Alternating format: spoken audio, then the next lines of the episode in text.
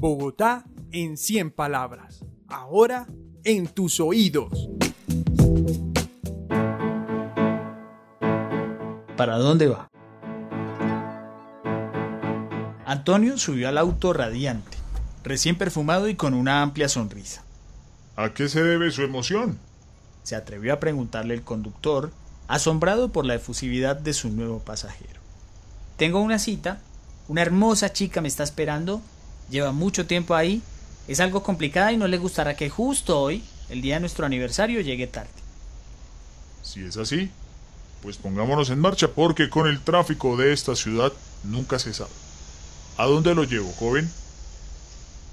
Al cementerio central, por favor.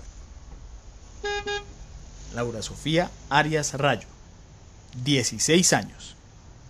Localidad Kennedy.